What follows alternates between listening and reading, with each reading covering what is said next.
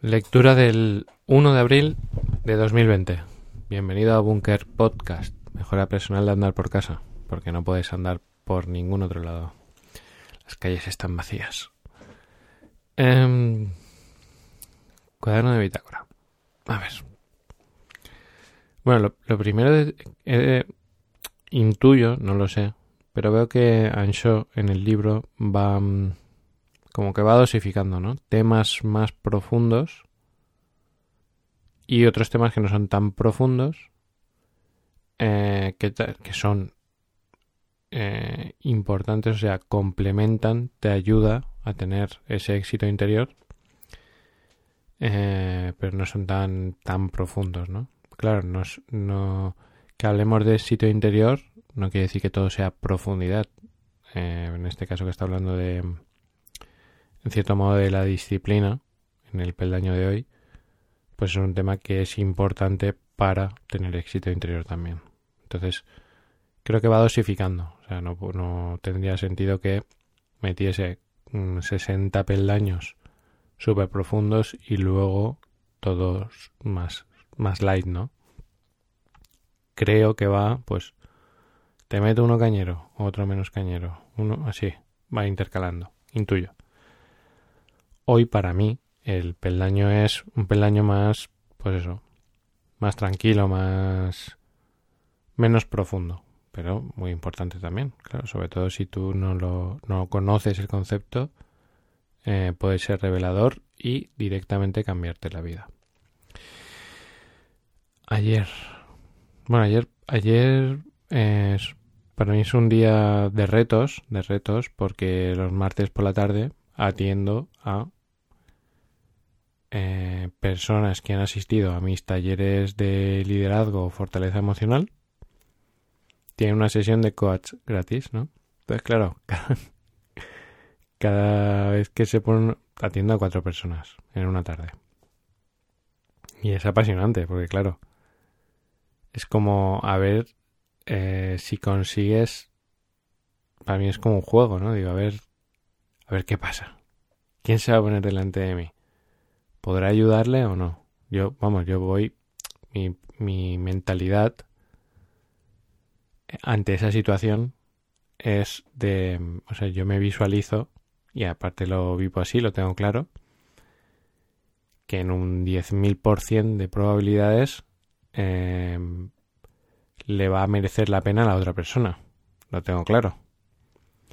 Y, y es gracioso porque no tengo absolutamente ninguna estructura.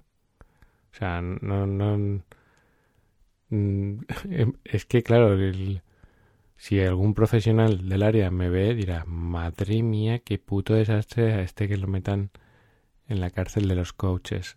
Que creo que mañana, mañana toca, a ver, no sé de qué irá, pero la profesión del siglo XXI y pone coach. O sea que a lo mejor esto tendría que contarlo mañana, pero mira, de hecho he abierto el libro por ahí y digo, ¿no tendría que hablar hoy del del coach? Pero no, voy a seguir la estructura de, de Ancho. Seguro que tiene algún, algún beneficio. Eh, para mí, en este caso, seguir ese orden. Si me, yo me dejo llevar por mi intuición. Entonces se pone la persona y no empiezo con preguntas. Eh, cuéntame. digo, tú tranquilo que... O tú tranquila que... Que a la segunda o la tercera ya y nada, empezamos a hablar y, y, yo lo vivo como un juego, me lo tomo muy en serio, pero lo vivo como un juego y es, es apasionante que terminas, o sea, si allí dice cuatro, pues cuatro de cuatro, que dije, oh, toma, buen trabajo, ¿sabes? Les has hecho pensar, reflexionar, les has roto los esquemas, les has planteado un escenario totalmente nuevo, o sea, eh, me hizo gracia porque una de las personas que participó me dice, eh, a mí me han dicho que pegas hostias cósmicas. Dice, yo lo que quiero es que me pegues hostias cósmicas. Digo, ¿estás segura? Dice, sí. Digo, pues... Y cuando terminé dije, ¿qué? Me, la fama la tengo. Dice, no, no, me has por todos los lados, ¿eh? Me has... Dices, menuda paliza me has metido. Digo, bueno. Y súper agradecida. No sé, se ve que es algo curioso. Habría que, mm, Habría que verlo, yo no sé por qué pasa. Sí, en el fondo sí que sé por qué pasa, porque es eh, acumulación de horas y horas y horas y horas y horas y horas de trabajo con personas y en el estudio del comportamiento del ser humano, su mentalidad, leer, por ejemplo, mucho de lo que hice ayer salía de las lecturas de, de Cutre Podcast, muchísimo. Y otras muchas lecturas, ¿no? O sea, es una combinación de muchas, pero claro, este trabajo que estamos haciendo aquí, los eh, hay un cutreriano que dice que le mola más cutrerians. Y por ahí ya he visto alguno decir cutrerian también. Entonces a lo mejor vez de cutrerianos y cutrerianas, cutrerians. Los cutrerians que queda más, más modernito. Eh, los cutrerians estamos ahí con un trabajo más... Se me ha ido la olla.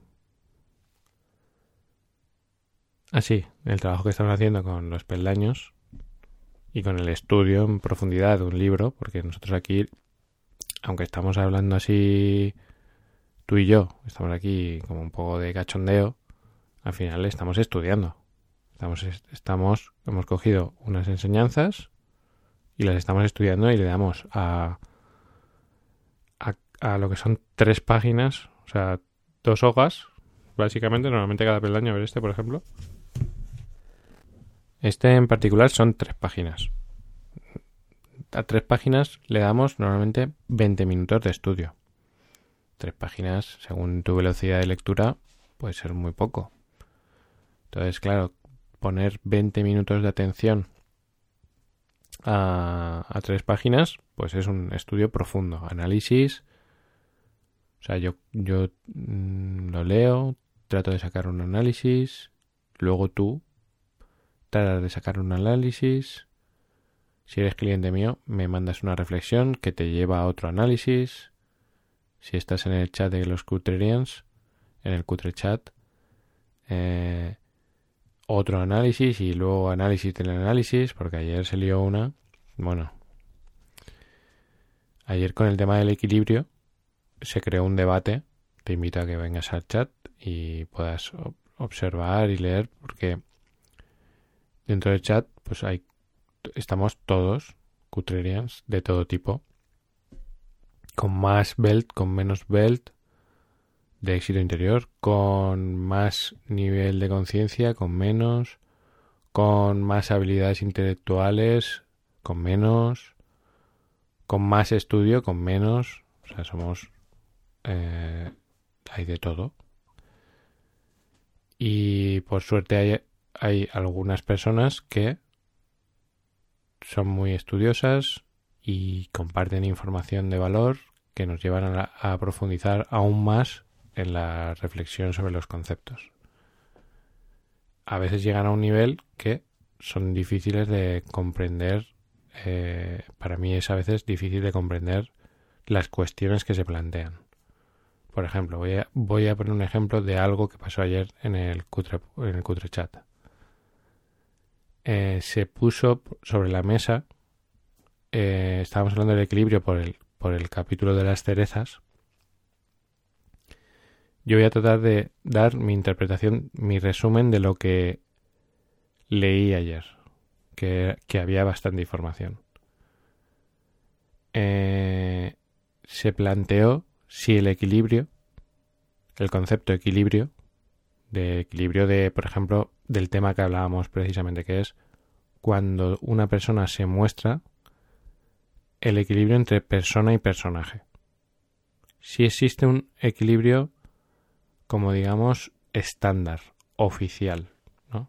¿Dónde está? ¿Cómo sé yo? ¿Cómo sé yo que estoy mostrándome en equilibrio, el equilibrio adecuado entre persona y personaje? Entonces se dice, ¿es algo universal? ¿O es algo puntual? ¿no? Porque claro, había personas que decían, hombre, depende si yo voy a una charla... Si yo a una charla que son súper técnicos y profesionales, el equilibrio será uno Y si voy a una charla donde es una fiesta, el equilibrio será otro. Y sí, es así. Y luego se plantea otra cosa, es, ¿eso es universal? O... Pues claro, también dependerá, por ejemplo, en un país el equilibrio será una cosa, ejemplo, en Japón el equilibrio en las formas será una cosa, y en, en Brasil será otro, ¿no?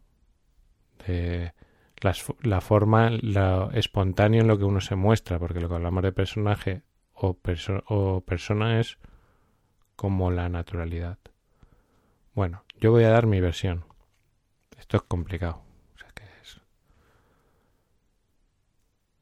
Yo creo que cuando tú vas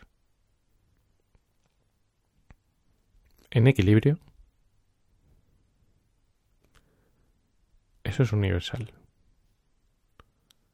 Evidentemente, si tú vas a un sitio donde las formas son muy rectas y tú te, te muestras muy cutrerian, pues va a despertar más alertas, más incomodidades a esas personas. Pero universalmente te van a aceptar. O sea, tú vas a dar más el cante. Pero te van a, te van a aceptar. O sea, justo ayer, mira, ayer, fíjate, ahora aquí viene la... Aquí viene la historia. Ayer, eh, cuando terminamos de trabajar, terminamos súper tarde, a las nueve. Y María tenía la cabeza que le iba a explotar. Dice, ponme algo para para desconectar. Y habíamos visto, eh, a veces, o sea, a mí me gustan mucho las entrevistas. Me da igual quién las haga, o sea, he visto algunos de los mejores entrevistadores del mundo. Eh, pero vamos, me, me, interesa conocer personas y personajes, ¿no? Y entonces era una entrevista de Bertín Osborne a Jiménez Los Santos, que es un periodista eh, que el personaje, o sea, cuando es periodista, ¿no? Es súper agresivo. Y la persona es súper amable, muy educado y amable. Eso se veía, ¿no? En el, en el, en el programa. Perdonad. Bueno, y el programa derivó, o sea, empezan por política y se ve que a él le gusta la prensa rosa. Y entonces estaba, estaban hablando de, una... Es de una persona, un famoso, una, que, se, que le llaman, el, eh, creo que es Luismi, yo no sé mucho, pero he visto algo alguna vez cuando voy a de mi madre, que está telepuesta y eso, y he oído hablar de él, que es Luismi el chatarrero. Que que es un tipo que tiene muchísimo dinero y que se ha relacionado con varias mujeres de la altísima sociedad súper intelectuales. O sea, son mujeres con, ah, con un intelecto por encima de la media. Y él es el chatarrero, ¿no? Y entonces estaban hablando de... Eh, mm, era espontáneo. O sea, se ve que el tío tenía como un carisma porque era bastante espontáneo. Era bastante persona. En un entorno donde, donde está el protocolo, donde está lo que está bien y lo que está mal, donde cada palabra cuenta, porque cuando tú estás... Eh, son como políticos, la alta sociedad... Eh, eh, si, por ejemplo, creo que ha estado con Agatha Ruiz de la Prada. Agatha Ruiz de la Prada es una super empresaria que ha estado casada durante muchos años con el, director del periódico El Mundo, que es un hiper mega político, que se, vamos, que eso es, eso es un nivel de diplomacia, de, vamos, eh, es, otro nivel. Es un, es un sitio donde hay que saber moverse, respirar, qué decir y qué no decir, y que tú vas a ir a una mesa donde tienes delante las personas más inteligentes, con más experiencia, con más mundo de toda España y del mundo. O sea, el director de un, de un periódico como El Mundo, imagínate eh, el nivel de negociación. Bueno, es otro nivel. Y ahí se mete el chatarrero.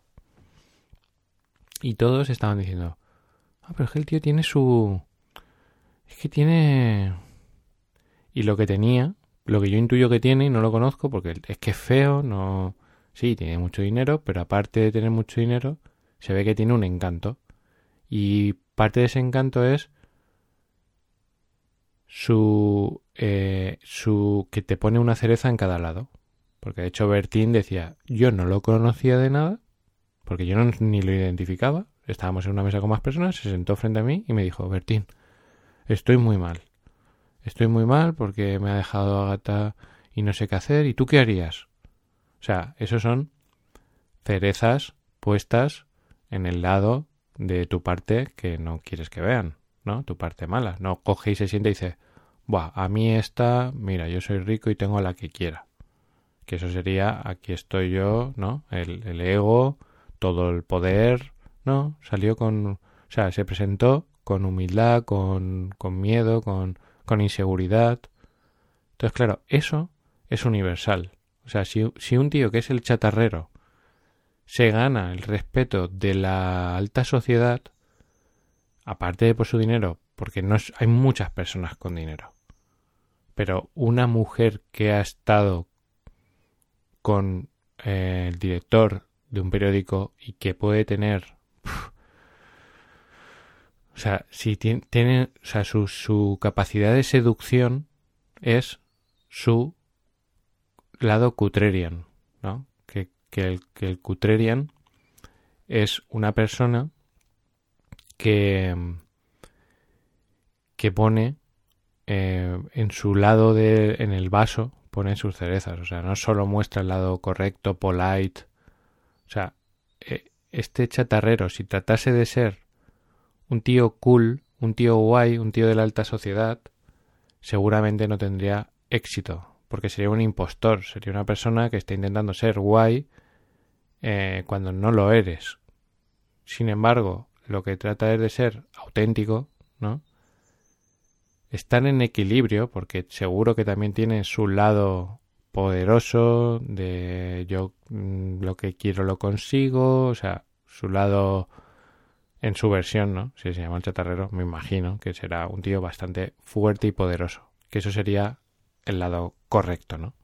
En su versión, no de coger una taza de té así con el dedo meñique levantado. Hola, buenas tardes. Si hace eso, le pegan una patada y lo tiran.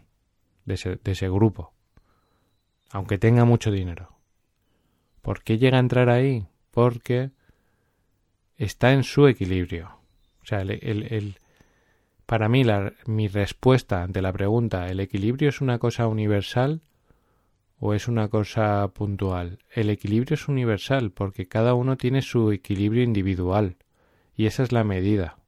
Es para mí, es universal, o sea, eh, es universal porque sería como un 50% de parte personaje y un 50% de parte persona, o sea, por lo tanto es universal que luego se adapta individualmente a cada persona.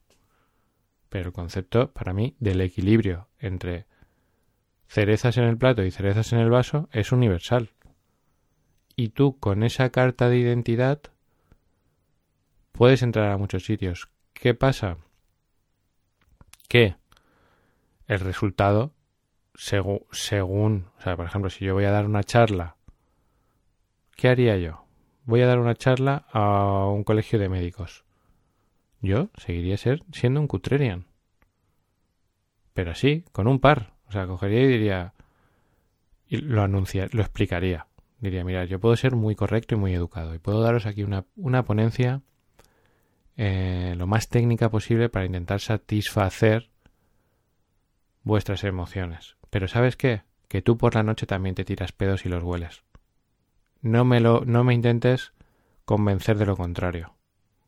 Entonces, haría mi presentación, evidentemente un porcentaje más elevado de personas en ese grupo no me compraría como si lo hago en una falla. O sea, un, a lo mejor en la falla el 95% me compran por ser cutrerian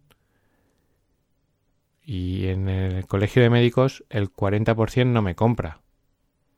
Me dice, pero este que mal educado es, pero es que tal, pero es que a mí eso me la suda porque a mí lo que me interesa son esas, ese 60% de personas que me compran. Por lo tanto, para mí es universal. No, no.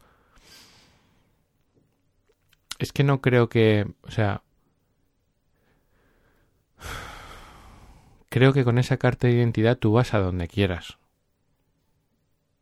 Evidentemente tienes que ser eh, estratega para no, ir de golpe, no ir de chulo, no, no, yo soy cutreria, yo me tiro pedos, no sé qué, no. O sea, eh, a veces necesitas suavidad. Mira, eso me ha pasado, es que... Perdonad que esté hablando de un peldaño anterior, pero yo qué sé. Creo que para mí merece la pena porque es de algo que yo veo que muchas personas sufren que van con un personaje tan grande que y, y, no es no es hacer no es, no es cuestión de ser de decir palabrotas de no es cuestión de desenmascarar un poco el personaje y ser más persona no o sea no hay que ser maleducado. Yo os pongo el extremo para que para que tú entiendas que no es cuestión de ser un maleducado y de sino de ser pues mm, pues un poco lo que tú eres de verdad, porque si tú eres una persona, si tu persona es súper educada, tú no tienes por qué ser mal educado, pero pero por mucho que tú vengas, por ejemplo, y digas, yo soy muy duro tal, eres muy duro y eres muy blando. O sea, yo cuando viene una, cuando cuando viene una persona que dice, yo soy muy duro y muy blando, ¿dónde está esa parte blanda? No me estás mostrando nada más que la parte dura. Es que yo soy muy tal. Es que yo soy una persona muy eficaz que resuelvo todo. Ya, pero ¿dónde está esa parte que sufre por no estar a la altura? Eso no me lo estás enseñando. Entonces... Yo llevo muchos años haciendo esto poniendo las cartas sobre la mesa. Ir a una negociación y decir, no, no, si a mí eso me preocupa, si yo tengo miedo por eso, si me puedes hacer daño si quieres, que no. Y es que siempre me ha salido bien. Tengo una situación que, que he dicho, hostia, no tenía que haber sido tan... No tenía que haber mostrado tanto la, la persona hay veces que solo sale el personaje, muchas veces, claro. Por ejemplo, cuando hago los talleres de liderazgo es personaje total.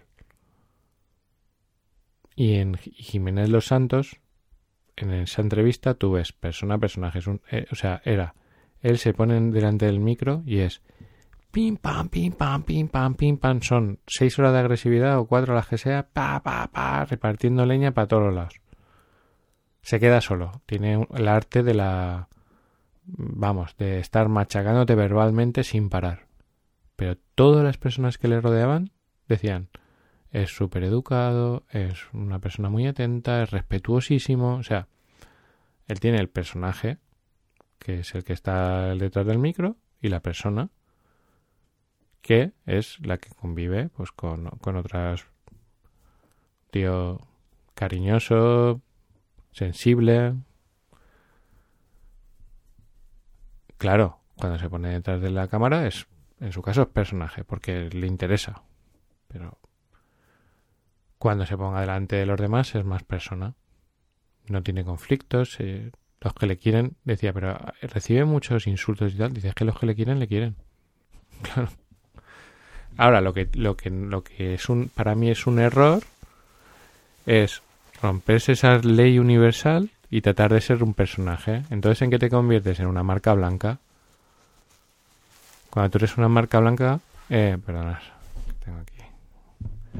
Cuando tú eres una marca blanca, pues vale, sí. Eh, has conseguido que un grupo de personas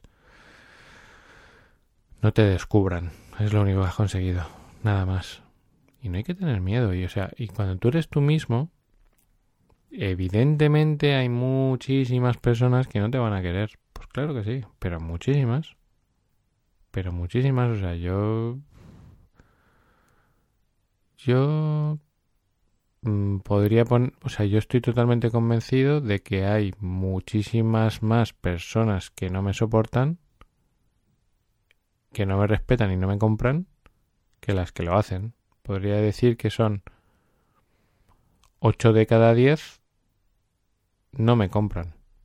No les gusto. 8 de cada 10. Eh, ¿Qué pasa? Que como no los veo, me dan igual. O sea, yo al final digo, siendo... tratando de estar en equilibrio, al final de cada 10 hay dos personas que me ven. Y como hablo con bastantes, pues hay bastantes personas que me quieren. Por ejemplo, en Cutrerians hay treinta y pico personas. Frente a 200 o 300 que están en mi entorno que no me soportan. Pero es que a mí esos me la suda. O sea, a mí esos, ¿quiénes son? Pues unos que no les gusto. Pues bien, a lo mejor tampoco me gustan ellos a mí. o sea, yo hay muchas personas que no me gustan. Y estoy totalmente convencido que si me, que si me acerco y conozco la persona, seguro que me gustan. O no, pero aumentaría las probabilidades. Pero yo asumo, vamos, no, es que te voy a decir, no es 8 de cada 10. 9 de cada 10 personas yo no les gusto. Y de esos hay algunos que hasta me tienen manía e incluso hay algunos que me atacan. Que les den por el culo. O sea, ¿qué quieres que te diga? O sea, pues bien, pues pon ahí tu energía. Si es que a mí me da igual. Yo lo entiendo. Entiendo que a nueve de cada diez personas no les gustó. Porque yo he hablado con muchas personas a lo largo de mi vida. Y tengo un...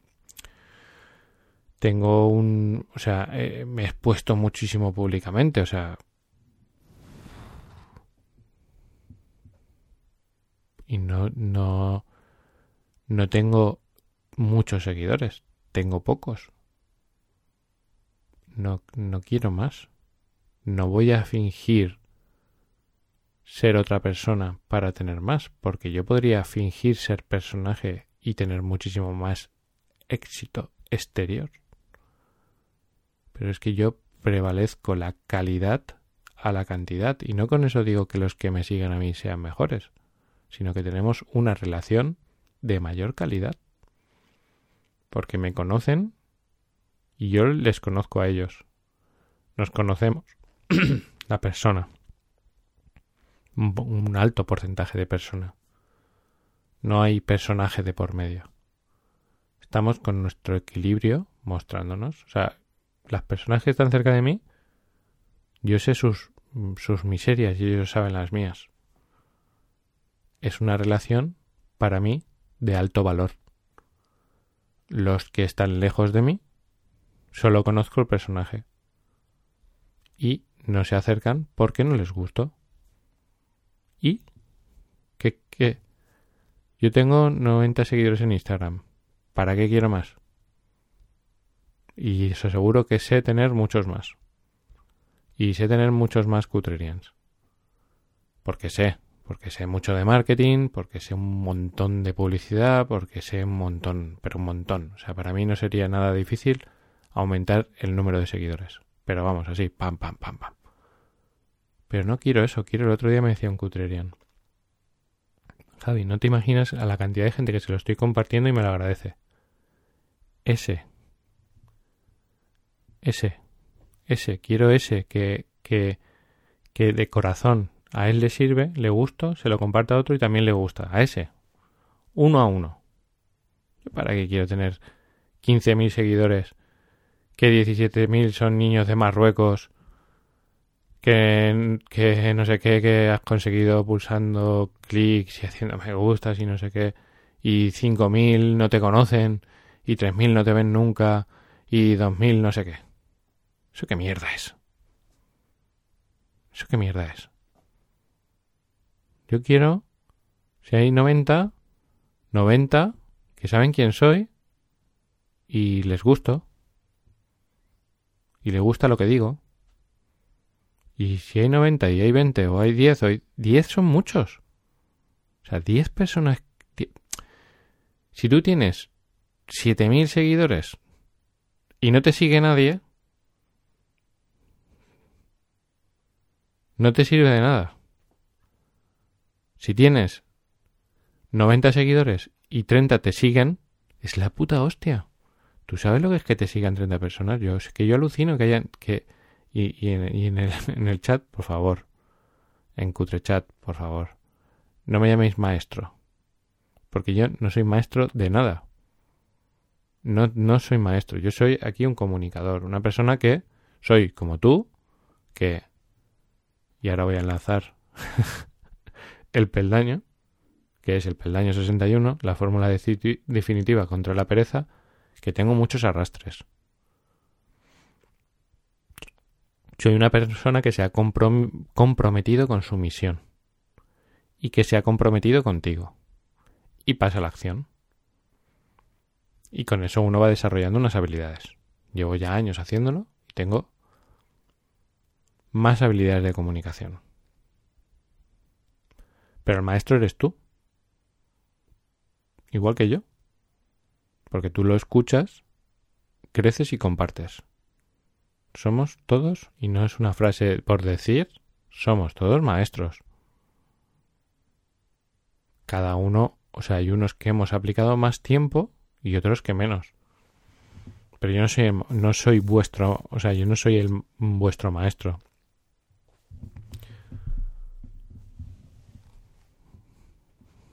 Puedo ser la persona pues que lleva esta iniciativa, que dirige el grupo, que dirige el contenido. Podría ser eh, director o CEO de Cutre Podcast. Pero maestro... Cuando yo sea maestro os lo diré. Y la maestría son 20.000 horas. Por ejemplo, la maestría cuando empecé en Cutre Podcast yo decía, al principio no sabía el micro tal, no me sentía a gusto, pero verás cuando lleve en los primeros podcasts, creo que lo digo. Yo estoy desarrollando una habilidad, pues, pues fíjate.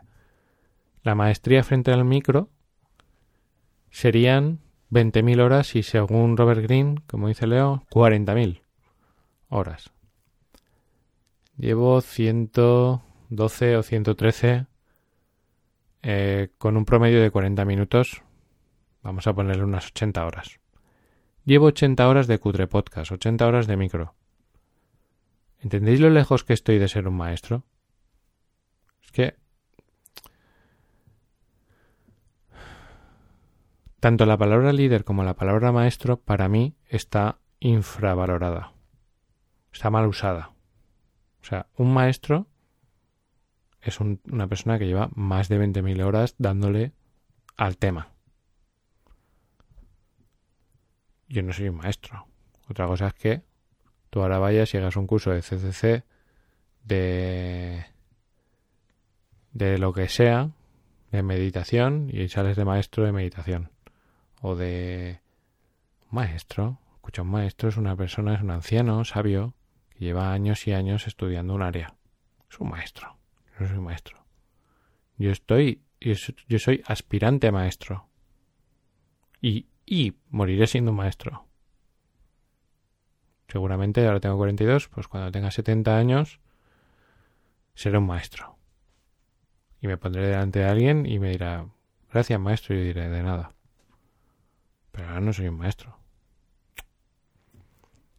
Y líder, pues lo mismo. Lo estáis viendo en los talleres de liderazgo. Qué fácil es decir, soy líder, Ayer una de las personas con las que trabajaba. No, porque yo quiero ser líder tal. ¿Y, qué haces? ¿Les estás enseñando a los de tu equipo y tal? No, yo...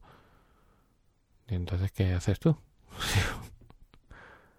Digo, ¿qué líder de qué eres? Digo, ¿esto qué es? ¿Tú estás dando formación a tu equipo? No, yo le paso el enlace para que se conecte a la formación. ¿Y eso? Digo, eso mi cuando yo era pequeño, eso es el acomodador. El que va y te dice, siéntate aquí, con la linterna, en el cine. Eso no es el líder. ¿Cómo diriges a las personas que te siguen? Así. Conectados a esta formación. ¿Eso es, eso es el líder? Digo, a por culo. Así va la cosa. Claro. Hay que asumir liderazgo. Bueno, el año 61 la fórmula definitiva contra la pereza, los arrastres. Vale. Y dice, para tener disciplina no hace falta forzar a tu cuerpo, basta con engañar a tu mente. Entonces, lo que nos da es una estrategia, un truco para ser más disciplinados. Y lo que habla es del compromiso con otros. Si tú, por ejemplo, yo grabo Cutre Podcast porque estoy comprometido contigo. Yo muchas mañanas no grabaría, muchas mañanas no... O sea, es que es el claro ejemplo. Hay personas que me dicen, macho, eres un ejemplo de disciplina, de constancia. Claro, porque me he comprometido. Ya está, nada más. Claro, compromiso público. Cuando tienes liderazgo, ojo. O sea, hay un una persona que conocí, un, coach, que lo conocí en una charla que daba. Intercambiamos un par de palabras y me dijo, tengo un libro para ti que, que creo que te puede ayudar muchísimo. Es un pedazo de libro. Pero un pedazo de libro, ¿eh? Y al año o así nos volvimos a poner en contacto porque yo quise, o sea, quise ver si podía ser mi coach. Yo estaba buscando un coach. Digo, estoy buscando un coach. Porque mi mujer me decía, tú tienes que tener también un maestro y tal. digo, pues voy a buscar un coach. Y me trajo el libro al año. Me dice, toma, el libro. me dice, pacta sunt servanta. Lo pactado es deuda, o como dirían los Lannister, siempre pagan sus deudas, para los que han visto Juego de Trono. O sea, cuando tú, cuando tú te comprometes con algo, eh, esto tiene que ir en serio. Y yo he roto muchos compromisos, pero los he roto en serio también. O sea, he dicho, mira, esto lo siento, esto por A, por B y por C, eh, debo de abandonar este barco. No. Eso en la historia de Amundsen, que vimos en la ley del liderazgo de la navegación, Amundsen, eh, esto no lo conté, pero hizo una expedición, joder, una expedición. Van al, Polo Norte, pero lo que hacen es eh, poner un barco, lo dejan que se congele en un casquete polar y quieren que la marea lleve al casquete polar y al barco hasta el centro, ¿vale? Pero el trayecto son dos años dentro del barco sin salir. Dos años congelados allí, aguantando hasta que llegase solo, ¿no? Bueno, una, una locura. Y él llega un momento que abandona el barco, que eso se le critica mucho, ¿no? Pero claro, él tenía un pacto, pero al final dice, es que mira, esto ni vamos a llegar, ni vamos a hacer esto, yo quiero llegar al Polo Norte. Y rompe su pacto. Pero eso es algo que tiene un precio muy elevado. Entonces, cuando tú haces un compromiso con los demás, lo que te dice Anso es, cuando tú haces un compromiso con los demás, como yo tengo aquí un compromiso contigo, aunque me levante cansado, aunque no tenga ganas, aunque no sepa ni qué voy a decir cuando voy a grabar, aunque no tenga la energía más guay del mundo, eh, hay un compromiso y eso me ayuda a mí a hacerlo. Dice, si quieres meditar, pues oye, comprométete con otra persona todos los días a tal hora, hacer un streaming en directo y meditar. O sea, si no eres disciplinado, comprométete con otro. Si no eres lo suficientemente disciplinado comprométete con otros, queda con otro, paga, dice un curso, págalo y verás cómo lo haces más que si no lo pagas. Eh, y así, ¿no? Es una estrategia para, en vez de tener que forzarte, pues hacerlo porque tienes un compromiso con otra persona, que él lo llama los arrastres. Eh, prácticamente todas las cosas que yo he conseguido en mi vida así o sea, por ejemplo, cuando empezamos en Cutre Podcast, que he roto todo, que dije voy a estudiar todos los inglés, meditar, yo no sé por qué, desde que estoy aquí, en el encierro, esa disciplina, todo eso no me nace. No me nace. Lo veo como...